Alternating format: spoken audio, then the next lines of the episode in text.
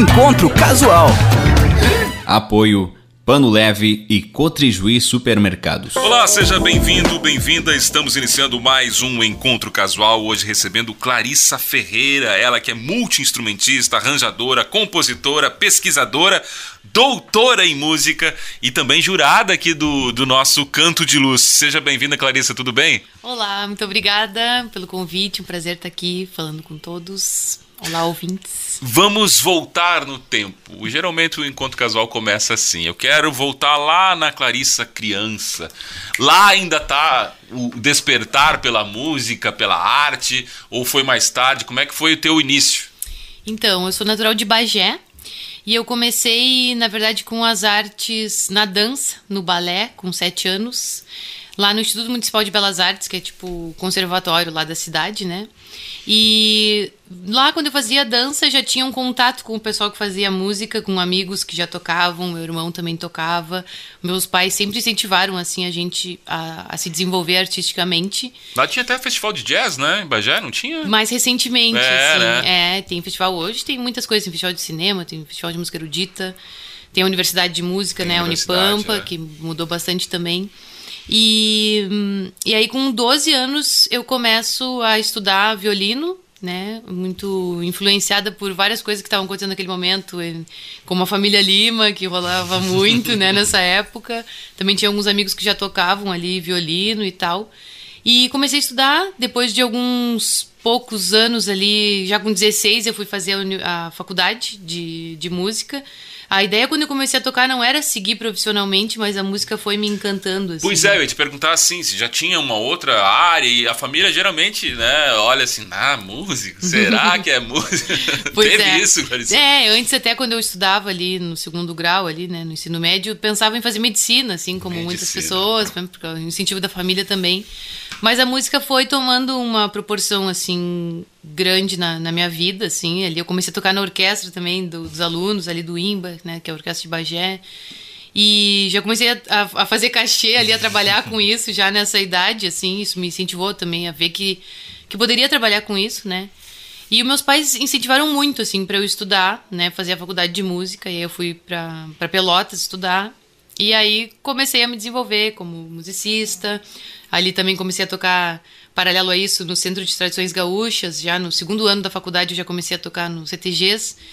Que acho que vem muito da- daí também essa minha influência para pensar, né? Na, na cultura gaúcha, no regionalismo e nesses temas que hoje eu venho pesquisando. E era um gênero que já te, te, te encantava, predominava no, no que você ouvia, o gênero gaúcho, ou, ou outros gêneros é, que chegaram primeiro, digamos Pois assim? é, nessa época, principalmente na adolescência, eu gostava muito e ainda gosto de ouvir MPB, assim. E me encantava muito saber a história das músicas, as letras, o que que significava aquilo, ir atrás do que que estava dito ali, né? As músicas de Chico Buarque, por exemplo. A música nativista, a música regionalista, era um tipo de música que eu ouvia mais nos domingos, assim, nos churrascos que rolavam ali nas rádios locais, né? Meus pais não, não têm contato assim com a cultura gaúcha, assim, de frequentar e de vivenciar isso. E eu também não tinha, né? Nunca tinha me vestido de prenda até tocar profissionalmente nos CTGs, né? Porque eu acompanhava ali nos, nos grupos dos musicais, né? Que acompanham as invernadas artísticas. E, e era um trabalho, assim, né? Remunerado. Se precisava também bastante de violinistas nesse período. E eu até hoje ainda. Se precisa, É, né? ainda se precisa. E aí eu acho que eu achei um, um nicho, assim, onde podia atuar. E comecei a tocar. E aí, a partir daí, eu acho que também, por eu não ter essa vivência anterior, veio muitas inquietações de tentar entender o que estava acontecendo ali. Tanto na música, né? Quando eu comecei a tocar no CTGs, eu via que tinha muitas regras das formas que eu ia tocar. E eu ficava, ah, achei que a música popular ia ser mais livre, assim.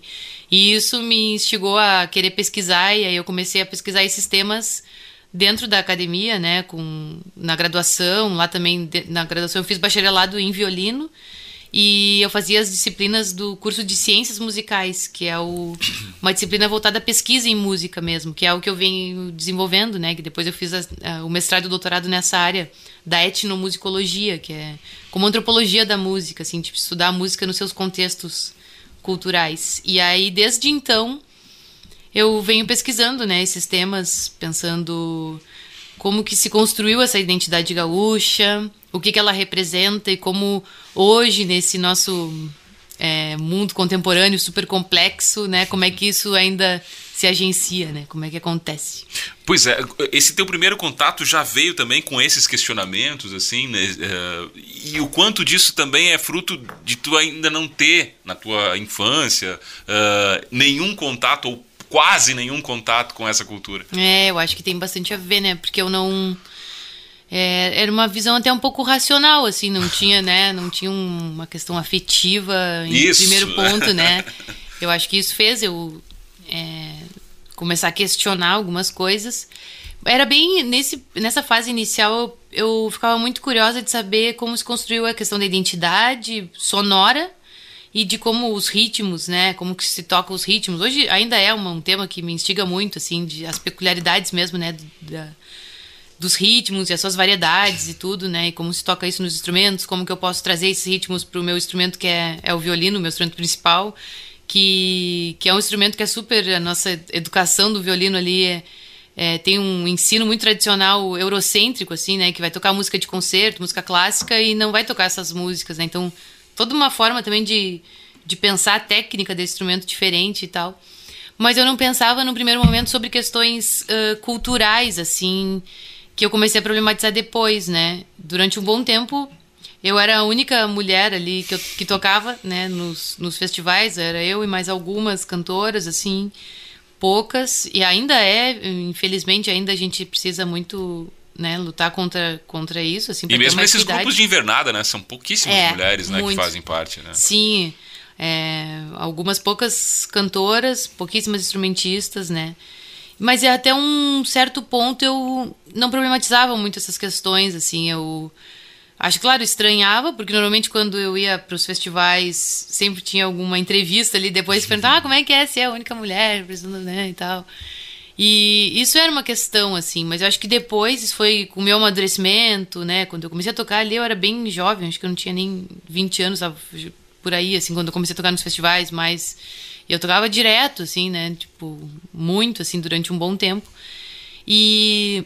Mas eu acho que com o amadurecimento, também com esse pensamento mais contemporâneo, assim, do, do pensamento feminista, né? Eu também, paralelo ao curso de música, eu fiz a, o curso de História, de licenciatura em História, que, que fez eu problematizar algumas coisas e a pensar mais profundamente sobre essas questões, né?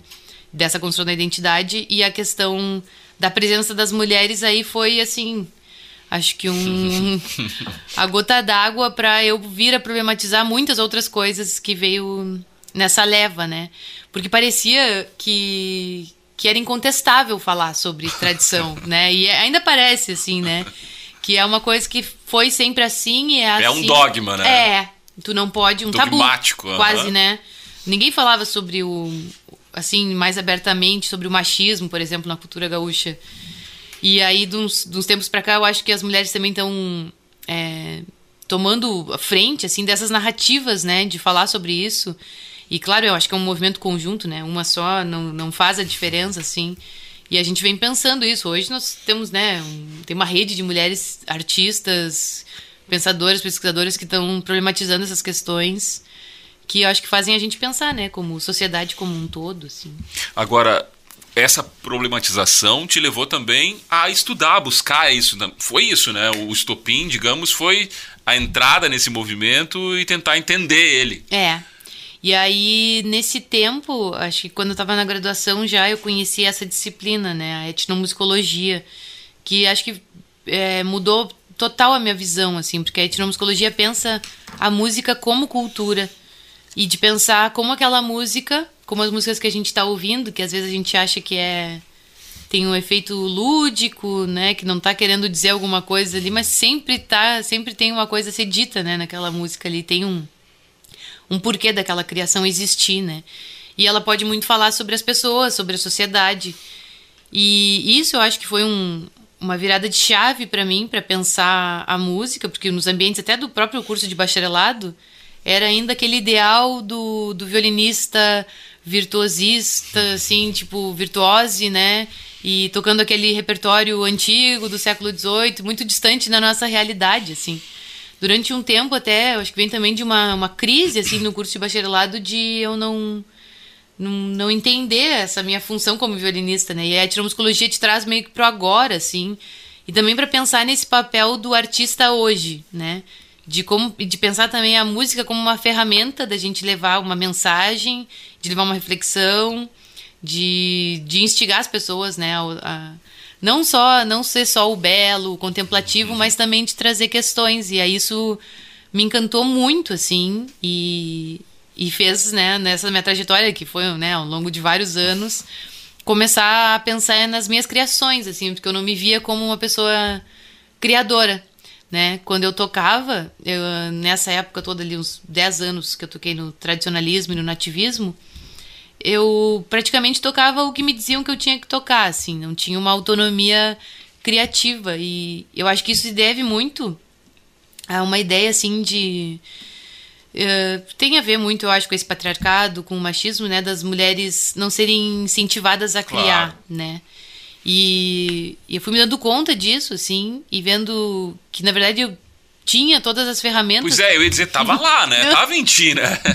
é muito louco perceber, foi muito. E sempre é, eu acho, a gente tá num processo ainda, assim, né? De tentar entender que, que sim, eu, eu comecei a compor, eu já estava no doutorado, né? E antes eu só tocava ou as partituras que eram escritas ou os arranjos que me passavam, assim, e eu escrevia. E, e eu pensava, tá, mas quando é que, como é que surge essa coisa da composição? Será que eu sou capaz de fazer isso? Eu gostava tanto de escrever, e eu escrevia nos meus cadernos, mas não mostrava para ninguém, assim. E, e eu acho que daí a gente vai vendo que sim, as ferramentas estão todas ali, né? O que a gente precisa é, talvez, uma representatividade, assim, de ver outras pessoas fazendo e se sentir que tu é capaz disso, né? E começar a experimentar, assim, né? Essa, essa criação que é, é muito bom, né? E, acho que a gente ganha muito, assim, no, como artista, né? claro. né? Trazendo a nossa visão, a nossa expressão. E dar vazão a uma coisa que está dentro da gente. É. é, é acho que é libertador. Sim, e Essa música é, é, uma coisa que cada um faz tão do seu jeito, né? Que é, é tão rico, tão especial que não dá para deixar passar. Né? é verdade. Falando em música, Clarissa, é hora da gente ouvir aqui uh, as duas primeiras do Encontro Casual. Você vai nos brindar com também o violão aqui, como instrumento ao vivo no Encontro Casual. Uhum. O que, que a gente ouve, as duas primeiras? Ah, então, vamos ouvir. Eu acho que duas músicas que eu já lancei. Tá. É, uma é Manifesto Líquido, que foi o primeiro single que eu lancei em 2018, que fala sobre o machismo na cultura gaúcha. Foi o primeiro manifesto, assim, o meu primeiro grito, que eu acho que foi bem importante para para mim, assim, para me sentir também, para me empoderar dessa linguagem. Foi uma produção minha e do Lucas Ramos, que é o meu companheiro, que a gente fez bem bem caseira, assim, mas tem participação de, de muitos músicos nessa, nessa gravação. Tem um clipe também no YouTube, para quem quiser ver.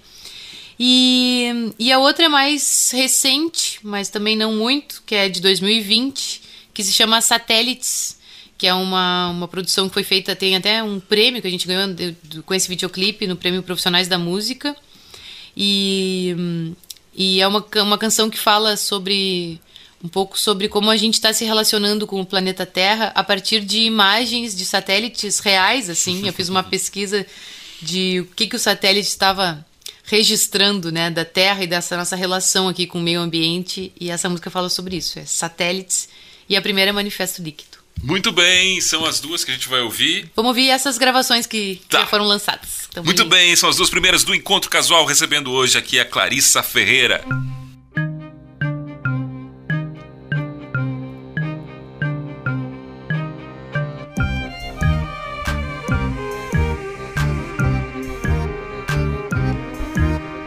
Eu que me renda desse destino de prenda, contemporânea gueixa gaúcha dar-se feito oferenda mito e lenda argumentos pra que repreenda no mata-pera ou casca onde o espaço compreenda.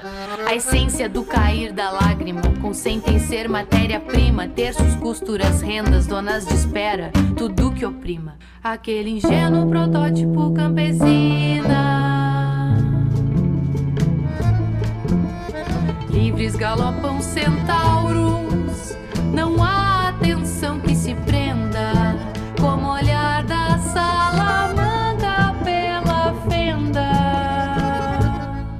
Nesse mito ocidental cansado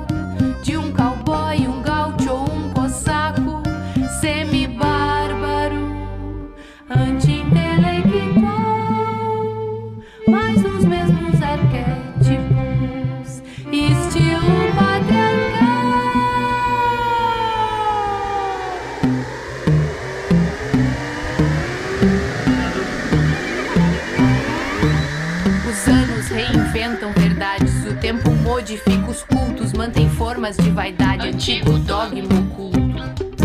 Defendido como tradicional, opressores oprimindo doma irracional. Simbólicas atrocidades, inventando adjetivos, tendo prenda como um regalo.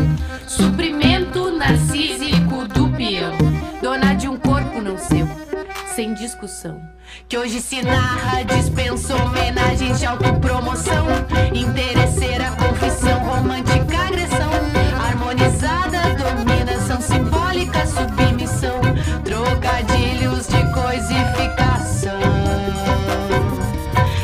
Tem voz, conteúdo que adenda, cerne que acenda, sapiência que não omito. Trago, evoco noutro mito, medo masculino antigo. Deus ametes intuição.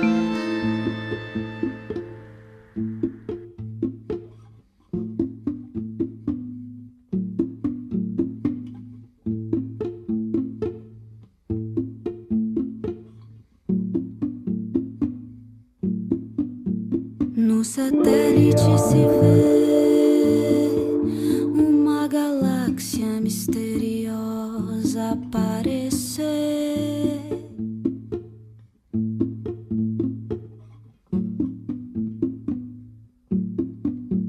No satélite se vê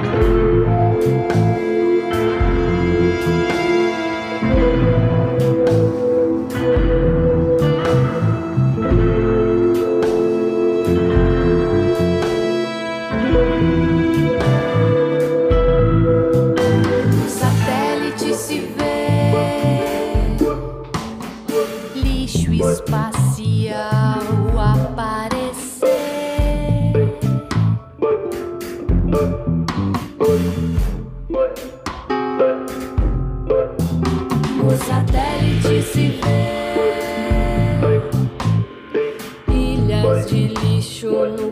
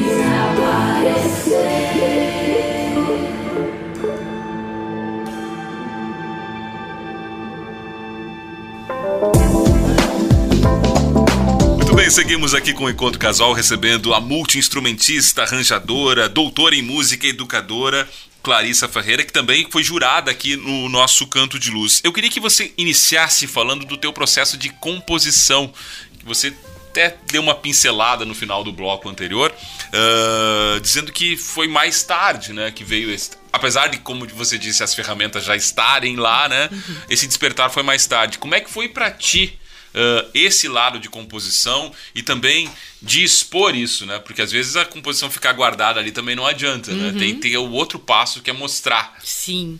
Ah, foi um processo. Tem sido, né? Eu acho que desde 2018 eu comecei a, a lançar essas músicas, mas desde 2016 eu acho que eu comecei a encarar realmente assim esse meu lado, né, querer estimular o meu lado criativo e desenvolver um trabalho, assim. Antes eu tinha alguns trabalhos é, instrumentais, onde eu tocava repertório latino-americano e eram projetos meus, assim, que eu conduzia, que eu estava à frente como violinista. Mas, é, mas eu sentia muito a vontade de, de abordar, eu acho que foi o, o que me motivou, de abordar os temas que eu já vinha desenvolvendo nos textos, né? Desde 2014 ali também que surgiu o blog Gauchismo Líquido, que dá origem ao livro. E eu já escrevia sobre alguns temas, já contestava questões do machismo, de como as mulheres eram representadas na música, dessa. Hum, também falava dessa invisibilização das mulheres compositoras aqui no Rio Grande do Sul, né? E eu nem falo, antes até eu falava a ausência de mulheres compositoras, hoje eu vejo que não, é uma invisibilização, porque elas existem, elas estão aí, né? Tem até o movimento peitaço isso, lá pra, é. como prova real disso. Né? Muito, né? sim, mais de 50 mulheres, isso que é só um nicho ali bem, né? Específico, assim. E, e aí, pensando nisso, eu acho que isso me incentiva a compor e também pensar a música como uma ferramenta, assim, onde tu pode levar uma mensagem em três, quatro minutos ali que ela vai ficar rodando, ela vai chegar nas pessoas talvez de uma forma mais efetiva do que num texto, né, acadêmico ou num texto mais uh, longo, assim, né. E aí, pensando nisso, é, isso acho que me, me faz querer é, colocar essas, essas composições no mundo, assim. Nesse primeiro momento eu só tocava violino, né?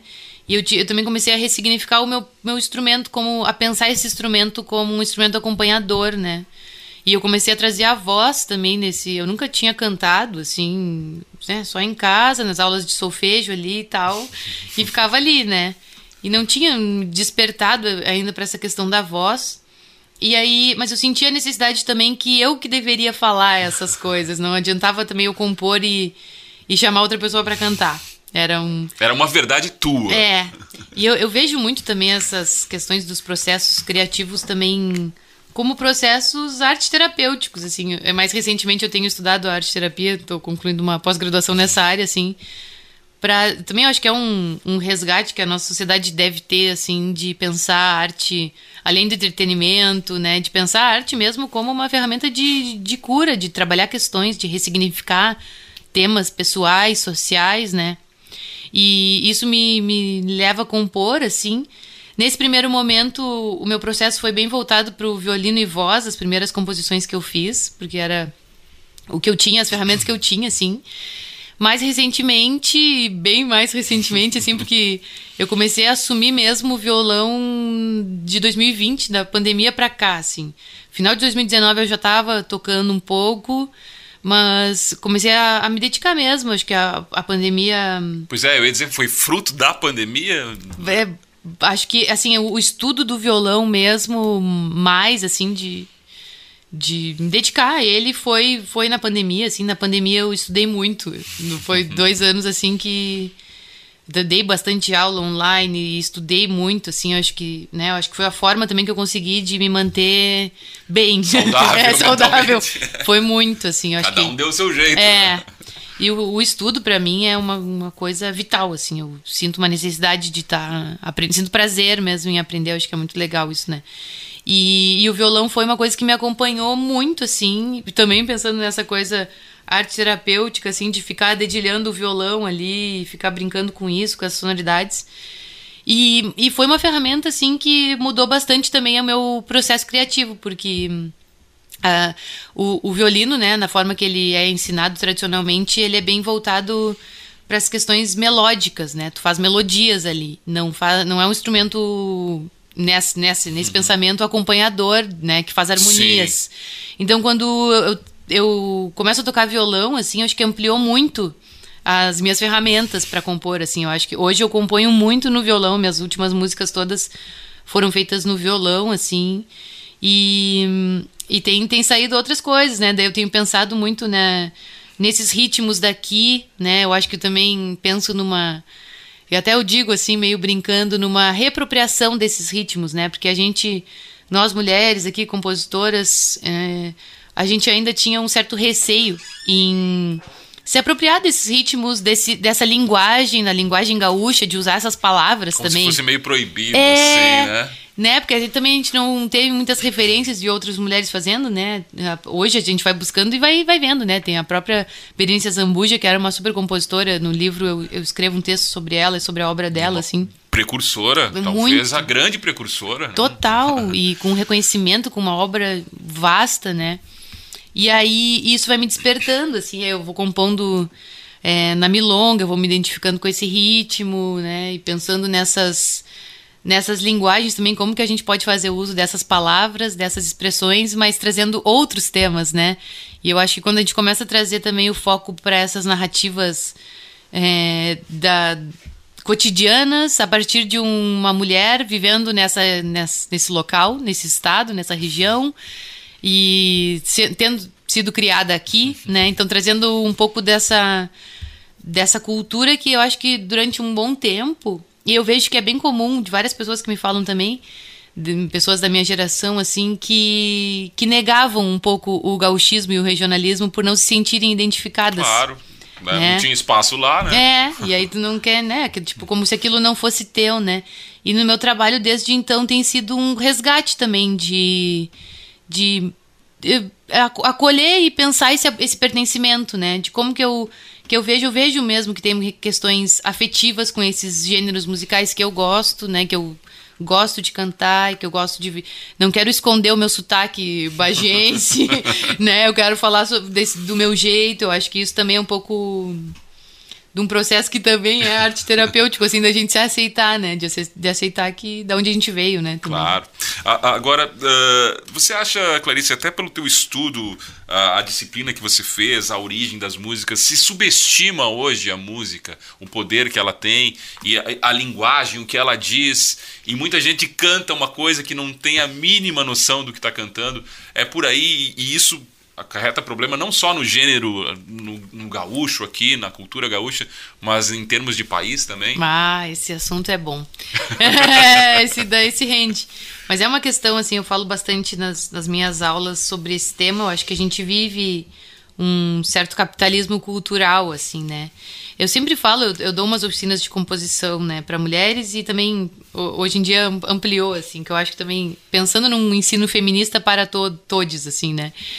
E a partir da música, né? E hum, eu acredito que essa indústria cultural criou uma ideia desde o século XX. Pesquisadores falam sobre isso, né? O Adorno lá que da escola de Frankfurt, né? Que vai falar sobre indústria cultural, que que a música virou uma, merca- uma mercadoria, né? Isso a gente sabe, é ok. Hoje até a gente aceita de um jeito até É, não, parece que não tem jeito. é, muito assim. Mas é interessante quando a gente traz para consciência que essa indústria cultural também criou uma ideia de que existem pessoas que são artistas, que existe, existe um dom, um talento, e outras que são só consumidoras e que devem só ouvir. E, é- e isso contrapõe muito com uma ideia até que a etnomusicologia traz, quando a gente pesquisa outras culturas, de ver que, na verdade, em povos tradicionais, culturas tradicionais, a música está presente em todos os momentos da vida cotidiana. E todos cantam e todos tocam, né? Que é uma coisa que é, é, é saudável, é, é necessário para o ser humano se Pois é, é expressar. parte do ser humano. É. né? E aí a gente vê como esse, essa ideia desse capitalismo, dessa indústria cultural ah, se perdeu aí, né? E aí a gente vê ah, questões de uma sociedade bastante adoecida, triste, estressada, né? E a gente vê o quanto a arte poderia é, ser uma ferramenta, né? Para, enfim, para inúmeras, inúmeras questões, né? E, e faixas etárias e tudo, né? A gente, bom, vendo agora na arte terapia, na musicoterapia, o quanto a música pode auxiliar até no, no alívio da dor, né? De, Na, na pandemia, se não fosse a música, Né? eu não sei o que seria da humanidade. É, é muito isso. E eu acho que vem muito desse pensamento, assim, da gente pensar até na, na- dentro desse mercado, se a gente também, eu não, não nego isso, que a gente vive no. Se a gente quer viver da música, se a gente é profissional, a gente também tá dentro dessa lógica, né? Tem que se sujeitar a algumas É, coisas, enfim. Mas como que a gente pode também, dentro disso, desse contexto, é, trabalhar essas questões? Como que a gente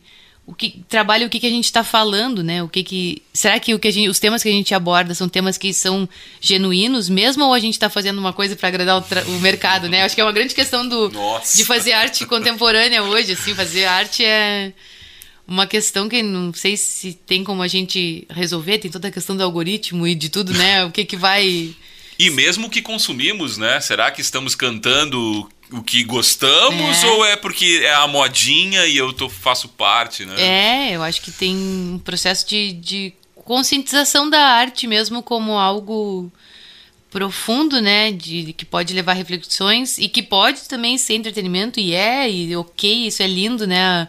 Cultura brasileira tem essa coisa da brincadeira, do carnaval, da festa. Do que é- momento, né? É, que é uma coisa linda, né? Mas também eu acho que não dá pra gente também pensar ela com esses outros é, vieses e explorar outras linguagens também, né? É, tem uma professora que, que é muito importante pra mim, assim, a Isabel Nogueira, que foi uma professora durante a graduação e hoje é uma, uma amiga, assim. E ela fala que a linguagem que nos oprimiu não é a mesma que vai nos libertar. E falando sobre linguagem musical, porque toda a nossa estrutura, até do que foi considerado alta cultura e boa música, na verdade é um, é um tipo de música que tem um, um rigor técnico que ex- excluiu um pouco as pessoas de, de poder pegar o seu violãozinho e tentar tocar, né? Eu acho que isso tem uma questão dentro da academia muito assim da música de de dificultar um acesso à música, né? E a gente pensar também que aqui no Brasil praticamente não ainda não temos, né, num, Nossa, num grande é. nível uma educação musical, uma educação artística assim, né, efetiva assim, né, sobre isso. Então, Não temos. acho que tem muito a ver com é, não temos, né, muito sobre o acesso a, esse- a essas ferramentas, né, que a gente estava falando que todos, todo mundo deveria ter, né? E que também podem ser reinventadas, né? A gente é que é muito é uma loucura mesmo assim de pensar que até a forma como nos ensinam a tocar, hoje a gente fala muito sobre decolonialidade, né, que é pensar a nossa sociedade além desse pensamento colonial, né, de um país colonizado. E a gente começar a ressignificar algumas coisas, não só o que nos dizem para fazer e como, mas também a gente descobrir o nosso jeito. Eu acho que a música é uma ferramenta para isso, né? É, também. Falando em música, é hora da gente ouvir mais duas. Ah, então acho que vamos ouvir duas ao vivo aqui. Opa! Vamos lá, Vamos Clarissa fazer. Ferreira, nossa convidada aqui do Encontro Casual. É, vou fazer então. Vai ser então aqui, vai dar nome pro meu pr- primeiro disco que está sendo produzido, tá quase pronto. E é o disco se chama La Vaca. Ah, o primeiro single já foi lançado, daqui a pouco também a gente pode rodar aqui. E, e essa música eu vou tocar se chama A Vaca, que é um poema do Mário Quintana, que eu musiquei, e que fala dessa personagem, né, desse animal que, que é tão presente assim nessa cultura, e eu faço também um link com isso, uh, trazendo uma relação também com as mulheres que são comparadas com vacas, que são demonizadas muitas vezes, tem isso em outras músicas que eu também vou tocar depois até posso tocar a Tiranas que fala sobre isso. Mas essa é um poema é, do Mário Quintana que se chama A Vaca. Vamos ouvir.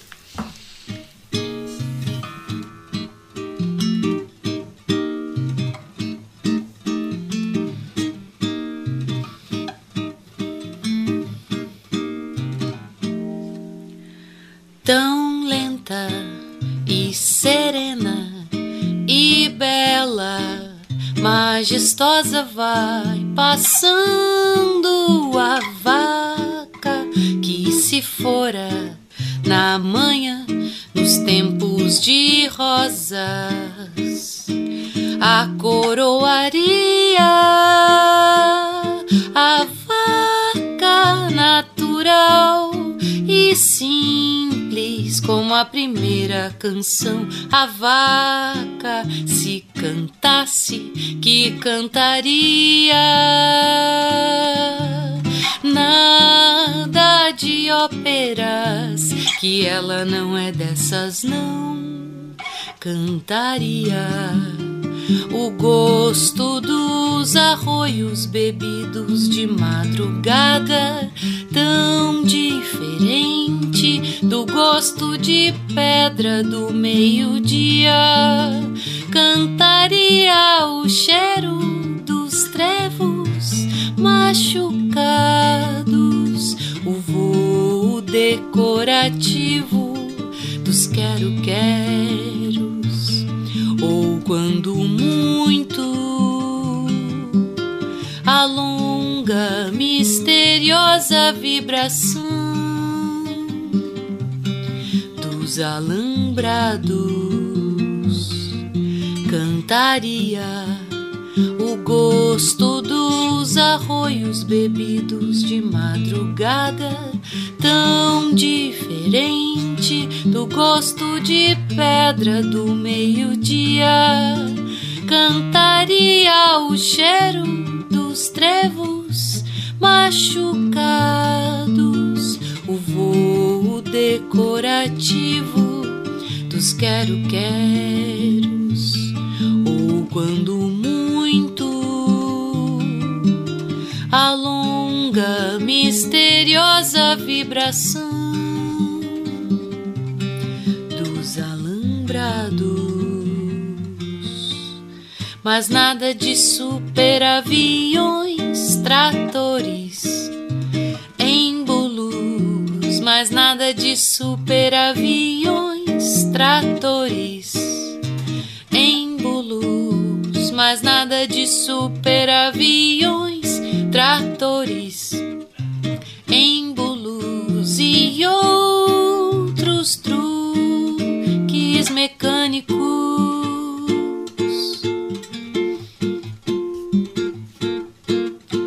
Tão lenta e serena e bela, majestosa vai. Clarissa Ferreira, nossa convidada aqui do Encontro Casual, fazendo ao vivo o som aqui do programa. Vamos ouvir mais uma, Clarissa? Vamos. Então, essa que eu falei um pouco, né, sobre um tema, eu acho, do, desse disco, Lavaca, é falar sobre essa cultura a partir da ótica das mulheres e, e falo muito, né, nas minhas pesquisas também sobre essas mulheres que às vezes são ou santificadas ou demonizadas, né, e nunca são vistas como mulheres reais, que são, né, que são seres humanos. Ponto. E ponto. e, e esse texto dessa música que eu vou tocar agora, que se chama. é, eu, eu intitulei de Tiranas, mas é, foi um texto de uma escritora carioca que se chama Maria Gabriela Saldanha. E ela postou isso no Facebook, esse texto tal qual eu vou cantar aqui. E eu achei tão genial, assim, o jeito que ela escreve e, e o jeito que ela escreveu sobre essas mulheres que são sempre demonizadas, né, nas histórias, da, nessa, nas tradições, em várias tradições, que eu pensei, bah, eu acho que as pessoas precisam ouvir isso, precisam ler esse texto. E eu pensei, ah, nada melhor do que tirar ele do Facebook e musicar e ficar cantando ele, né? E intitulei de Tiranas, que é como aqui no Tiranas. Rio Grande do Sul se chama essas mulheres malvadas. Gosto dessas mulheres controversas, ambiciosas, insuportáveis, as malditas, as K, as Liliths, as malévolas, as Anitas.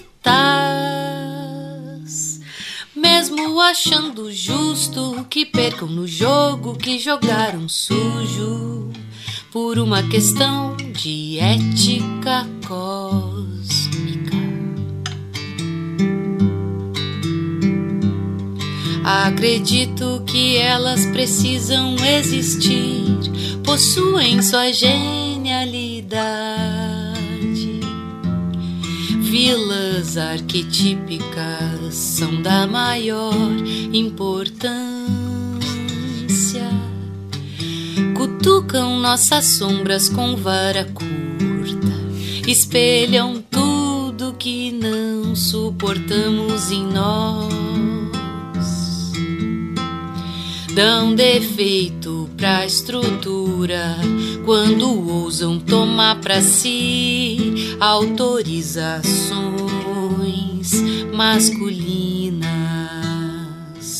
Precisamos de todas as mulheres, até das horríveis, das megeras, das banidas, do que elas vieram nos contar. Elas existem porque nosso processo de demonização é fácil, é milenar. Precisamos de todas as mulheres, até das horríveis, das megeras, das banidas, do que elas vieram nos contar. Elas existem porque nosso processo de demonização é fácil, é milenar. E por que, se não existissem, nós nunca saberíamos de quantos modos uma mulher poderia ser para além do que lhe foi determinado ser.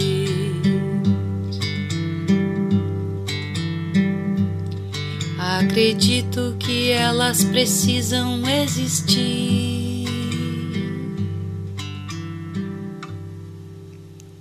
Clarissa Ferreira, convidada aqui do Encontro Casual, fazendo som ao vivo no programa. A gente vai fazer uma parada e voltamos com o bloco final aqui do Encontro Casual. Encontro Casual. Apoio Pano Leve e Cotrijuí Supermercados. Depois do intervalo, nós estamos de volta aqui recebendo a multi-instrumentista, arranjadora, compositora, pesquisadora, doutora em música. Tem bastante coisa para falar aqui, Clarissa. Mas a Clarissa Ferreira é nossa convidada aqui, jurada do nosso Canto de Luz. Antes a gente falar do livro, que eu quero ah, aqui divulgar, o teu livro Gauchismo Líquido, falar da tua participação aqui no Canto de Luz, né? Ah, como é que foi para ti voltar, né? Porque é, de certa forma, uma volta. E como jurada do Festival do Canto de Luz, tua percepção sobre o evento. Então, é, eu tava já há um tempo, ah, não tenho participado efetivamente como instrumentista, assim, né? Mas eventualmente, quando recebo alguns convites assim tão carinhosos como foi o convite para participar aqui do festival, eu aceitei de, de pronto, assim. É, também eu, eu acho que é uma baita oportunidade para acompanhar a produção que está sendo feita contemporânea, assim, de ver o que, que o pessoal está fazendo, de como está sendo, né? E o festival que teve todo, desde o primeiro momento, né, um, um cuidado, assim, uma, um, um carinho, eu acho, ao fazer esse convite, e fico muito feliz, assim. E acho que também avaliar é uma responsabilidade gigante, né, acompanhar os trabalhos que são ali, bom, pessoas referências ali se apresentando, né, eh, de muitas décadas, assim. E, e é muito legal também, tenho achado essa experiência de, de trocar ideias ali com os colegas que estão no júri também, como a gente aprende e qu- quantas reflexões vêm, né, sobre como a gente como que rola a apresentação, como que é esse momento, o que, que as letras estão abordando, como que elas estão sendo abordadas, como que cada um percebe as músicas, como que cada um sente, isso é... é- eu acho que é o, é é grande valia do festival, que é o encontro e as coisas que ele produz para além só do, do momento em si, né? Ah, Eu fico muito inspirada. Ontem, desde ontem aqui no, no festival, eu já peguei meu caderno, comecei a escrever, porque eu fico muito inspirada vendo as com- novas composições, assim. Eu acho que é, isso é, é o grande ouro, do, é o vale, ouro né? do festival, né? Agora, Clarissa, você tem todo um, um movimento, a gente vai falar do, do- livro também, ah, mas esse movimento dentro do feminismo, ah, das compositoras que estão surgindo, você acha que os festivais estão numa evolução nesse sentido de dar mais espaço não só para as instrumentistas, mas para essa visão do feminino dentro desse universo da cultura gaúcha? Ah, acho que sim, mas numa velocidade muito lenta, assim. Ainda tá bem devagar. É, em todos os festivais que eu tenho acompanhado, eu normalmente também acompanho muito pela internet ali, quando né, as minhas colegas estão participando ali também no grupo do Peitaço, as gurias estão participam bastante dos festivais, assim, mas a gente chega, né, não tá muito longe de uma equidade que a gente fala, que é Ah. pelo menos uns 50%, assim, muito, muito longe, né, desse disso. Eu acho que tem algumas estruturas que devem ser mudadas. É, Pois é, o que, assim, que dá pra fazer pra acelerar esse Pois processo? é. Acho que ainda.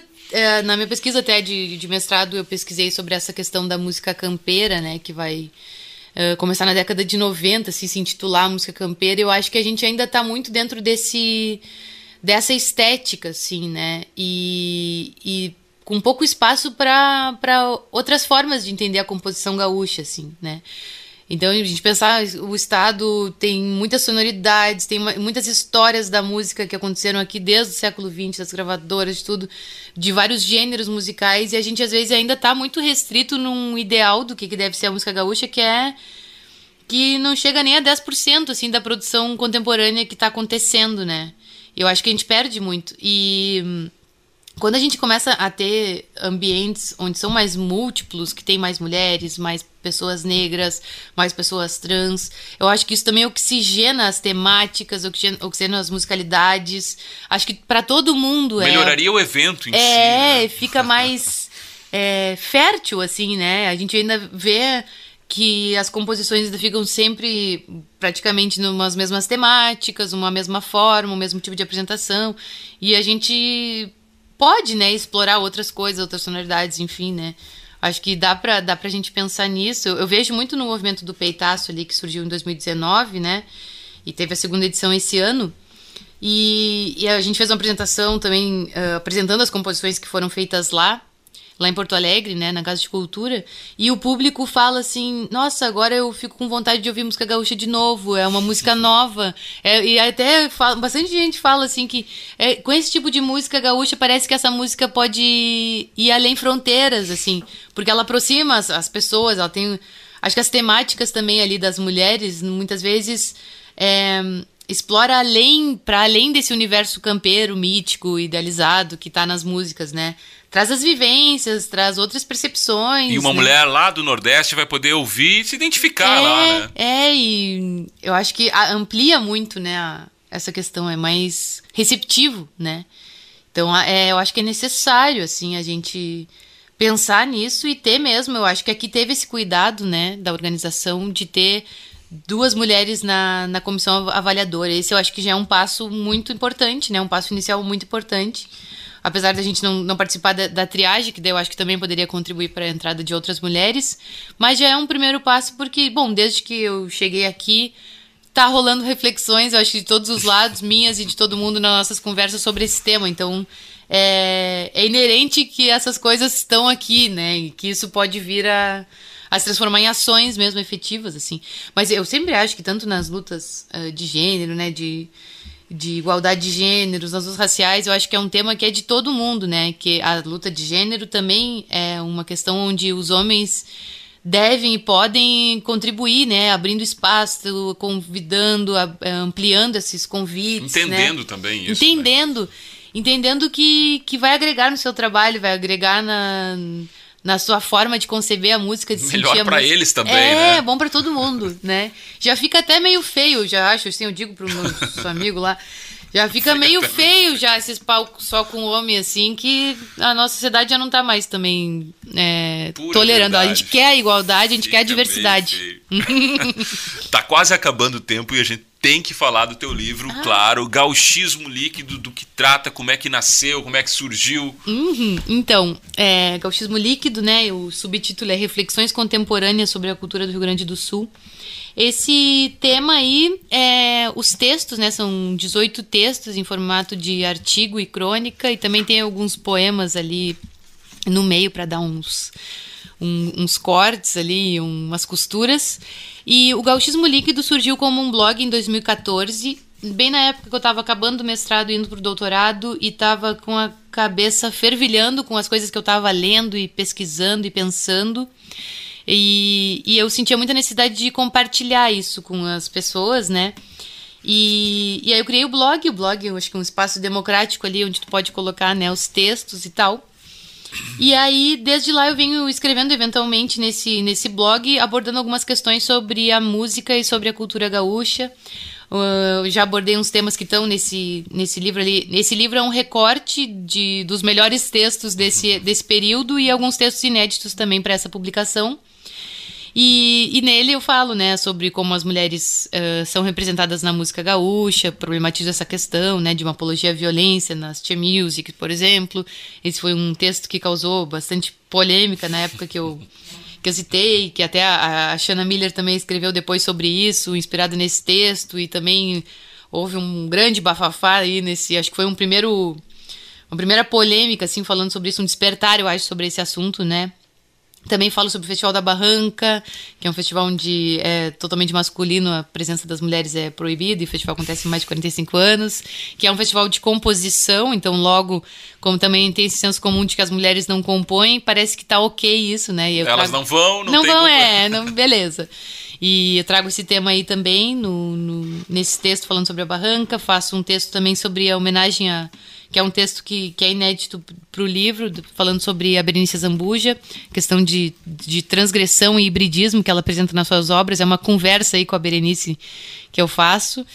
E. hum, ah, enfim, eu acho que vários temas falam sobre as questões também da identidade indígena, que hum, é, o, é o texto que abre o livro, que vai falar sobre o verdadeiro sangue gaúcho, né? Que é essa a cultura que está é, totalmente presente na cultura gaúcha, na, no linguajar, nos hábitos, no chimarrão, no churrasco de chão, tudo é indígena, né? E muitas vezes não se dá esses créditos ou se fala do povo, da cultura indígena como se não existisse mais. E os indígenas estão aí vivos, lutando pela, pelo seu território, né? Eles então, não foram, né? Eles são. eles né? são, exatamente. Então é uma outra perspectiva, eu acho que a gente tem que ter, né?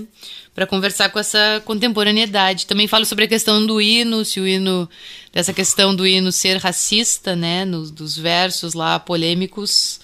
O povo que não tem virtude acaba por ser escravo. Falo sobre essa questão. E, enfim, o livro está sendo um. está tendo um. ah, acho que uma circulação muito legal. Eu lancei em março desse ano. Tenho lançado ele nas feiras do livro aí também. Tá... O pessoal encontra em livrarias, né? Sim, tem nas Fácil, livrarias, ah, em algumas livrarias por aí no estado. Tem também no site, no meu site, clarissaferreira.com, e também no site da editora Coragem, que é a editora Coragem e o editor Tomás Vieira, que foram assim os responsáveis que. Eu, sabe que eu, eu mentalizava muito que eu queria publicar um livro, ou das minhas pesquisas de, de mestrado e doutorado, ou desses textos, né? E um belo dia ele chegou assim e me fez o convite: Ó, eu gosto muito do teu blog, eu acho que teria que fazer uma publicação. E Foi dele o- Foi dele esse.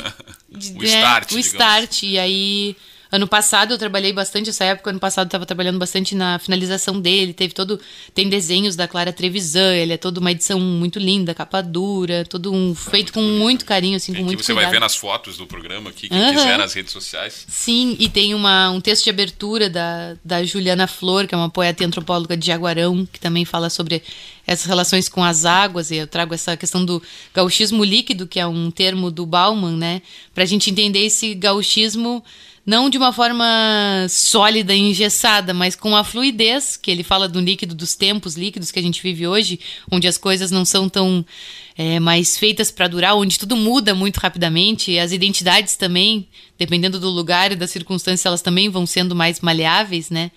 E eu falo isso também na minha pesquisa sobre o, o gauchismo, de como esse gaúcho, hoje, esse gaúcho pós-moderno também está sendo reinventado, né? É uma identidade também que está sendo trazida novamente, assim, com, outros, com outras questões. E hum, o gauchismo líquido é sobre isso, assim, sobre entender também essa cultura na contemporaneidade, pensando esses espaços, pensando a que está a serviço essa tradição, né? Alguns temas aí instigantes, Pra no gente mínimo. refletir, o que é Uhum. fundamental sempre, bom sempre. Clarice, a gente está chegando aqui ao final do programa e a todos os convidados das últimas temporadas eu tenho feito também a pergunta sobre uma mensagem, uma obra literária. Claro, tem a tua própria obra aqui, mas algum texto que você, ao longo da tua vivência aí, ah, que tem muitas áreas a serem exploradas, queira compartilhar com o ouvinte que foi marcante para ti e que hoje você também pode, ah, você acha que pode contribuir para esse ouvinte também ter uma mudança de direção, uma perspectiva diferente, alguma reflexão. Pode ser dois? Pode ser dois, claro. que sim. Deixa eu escolher um. Mas eu tenho ido muito nessa perspectiva de. Eu acho que é uma coisa que. É um movimento que a gente deve fazer de ler mais mulheres, ler mais é, vozes dissidentes, né? E eu trago, acho que. Essas referências que são pra mim assim duas mulheres pesquisadoras e antropólogas que que é a Marília Cosby, o livro Mugido, que influenciou muito a minha percepção assim sobre essa cultura gaúcha. Ela fala em poesias, né, sobre esse universo agropastoril a partir da, de uma relação empática ali com as outras fêmeas, com as vacas, com as cadelas, com as gatas, com todas essas ah, animais fêmeas que habitam essa pampa também. E é um livro bem é, forte, assim, que fala sobre esse universo, sobre os partos das vacas e de tudo isso que está acontecendo ali, dessa relação natureza e cultura que nos influencia tanto essa cultura gaúcha, né? E eu, é uma grande inspiração para o meu disco também, o La Vaca vem dessa inspiração. E esse é um livro que foi, inclusive, tá- concorreu ao Prêmio Jabuti, se chama O Mugido, da Marília Cosby. E o outro é da Undina Fachel, é, Os Gaúchos e a Masculinidade é, Masculina na, na Pampa. A, a masculinidade na Pampa. A identidade masculina na Pampa. Os gaúchos, a masculinidade né, a identidade masculina na Pampa. Que ela fez uma pesquisa há 30 anos atrás em fazendas aqui do Rio Grande do Sul para pensar nessa questão da masculinidade dos gaúchos e como isso também é uma questão cultural a ser aprendida nas lidas campeiras e a ser passada, né? E é uma pesquisa também que está concorrendo ao Prêmio Jabuti, assim, é um livro incrível onde ela aborda essa pesquisa. Ela fala também sobre essa demonização das mulheres nas lendas, nos contos gaúchos e a Teniaguá, todas essas, essas lendas que estão no nosso imaginário e que que demonizam as mulheres, assim, eu acho que é uma obra também que vale muito a pena para para repensar esse universo, essas duas obras. Muito bem. Olha, te agradecer imensamente, que agradecer o Vander Olson, que possibilitou esse encontro casual, nosso amigo, e referência aqui para nós quando é cultura gaúcha o assunto. E claro que eu quero terminar o programa ouvindo as duas músicas, né, que você vai fazer pra gente, uma ao vivo, né? Isso, vamos fazer então uh, a Gauche, que essa é uma gravação, né? Uh, primeiro eu toco, mas eu vou apresentar as duas agora. Então, eu vou tocar a Os Churrascos, que é um poema da Angélica Freitas, que eu musiquei, que é um poeta pelotense que está morando em Berlim. Vitor Ramil fez um disco só com poemas dela, e eu também fui lá e peguei um poema dela e musiquei, que é uma, uma amiga, uma, uma ídola, na verdade. E, e a outra é a gravação que, da, que foi lançada agora em setembro, no dia 20 de setembro. Eu tenho essa tradição de lançar músicas no dia 20 de setembro. E lancei Gauche, que, que é uma parceria com uma grande amiga, parceira de música, que é a Ana Machello. E que fala também sobre as relações uh, com o lugar, com essa geografia. E, e, é o primeiro single do meu disco que vai ser lançado todinho no início do ano. Acho que vem mais um single esse ano ainda. E ano que vem o disco completo, que se chama Lavaca, que eu tô muito uh, ansiosa para compartilhar. E essa, os churrascos também vai estar tá no, no disco, que é esse poema com a, com a Angélica que eu vou fazer agora. Então vamos ouvir Clarissa Ferreira aqui no Encontro Casual.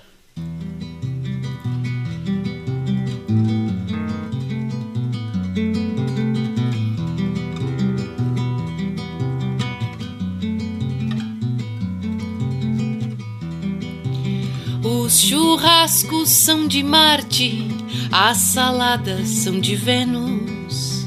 Os churrascos são de Marte, as saladas são de Vênus.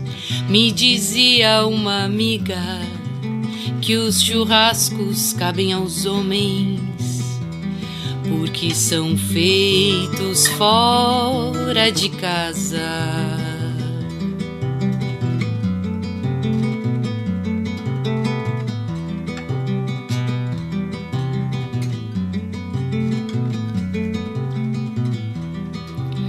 As mulheres, as alfaces, as alfaces, as mulheres, as mulheres, as alfaces, as alfaces, as mulheres. Que alguém se rebele e diga pela imediata mudança de hábitos. Assar uma carne no forno não seria a solução assar uma carne no forno não seria a solução. Que suem as lindas à frente da churrasqueira e que piquem eles as folhas verdes.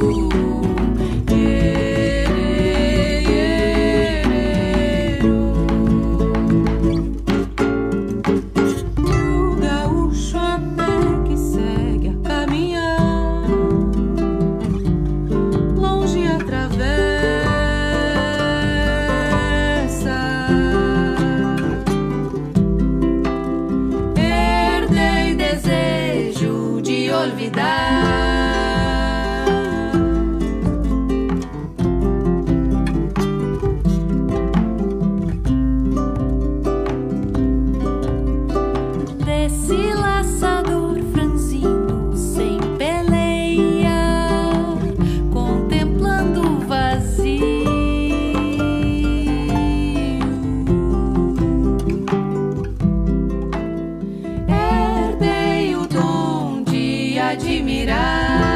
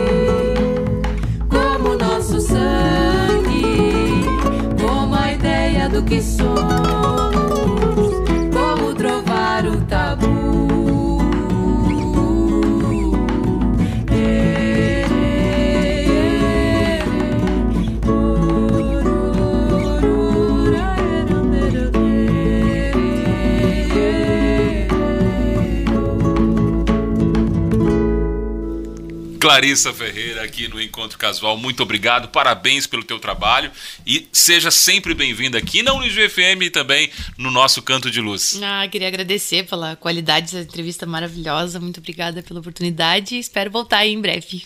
Encontro Casual fica por aqui. Na semana que vem tem mais aqui. Encontro Casual para você na Unijuí FM.